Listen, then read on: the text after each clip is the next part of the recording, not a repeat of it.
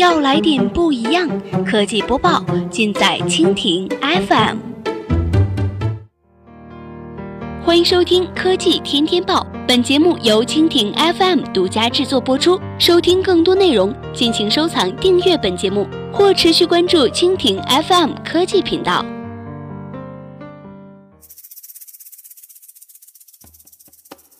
大家好，欢迎收听今天的海外播报。今天呢，我们来关注一下谷歌发布 Android 年度安全报告，机器学习做出突出贡献。北京时间三月十六号的凌晨消息，今天谷歌发布了二零一七年度安卓安全报告。这是该公司第四次发布此种安全报告，旨在告知用户 Android 移动操作系统的多种安全保护层级和该系统的不足之处。此次发布的报告中，亮点在于百分之六十点三的潜在恶意应用都是由机器学习技术检测出来的。这些潜在恶意应用的检测是由一项名为 Google Play Protect 服务来完成的。该服务已经预装在了超过二十亿台运行 Android 4.3以及以上系统版本的 Android 设备上，并将持续扫描并发现有恶意行为的应用程序。Google Play Protect 运用了多种策略来确保 Android 手机用户的数据安全，而机器学习技术的加入，让其检测潜在的恶意应用的能力更上一层楼。在今年早些时候，谷歌就曾表示，有超过七十万应用在二零一七年内违反相关规定，从 Google Play Store 上下架。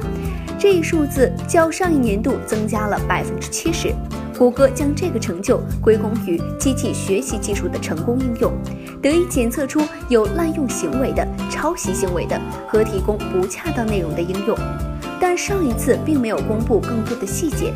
现在，在这份最新发布的安全报告中，谷歌表示有六成的潜在恶意应用是由机器学习技术检测出来的。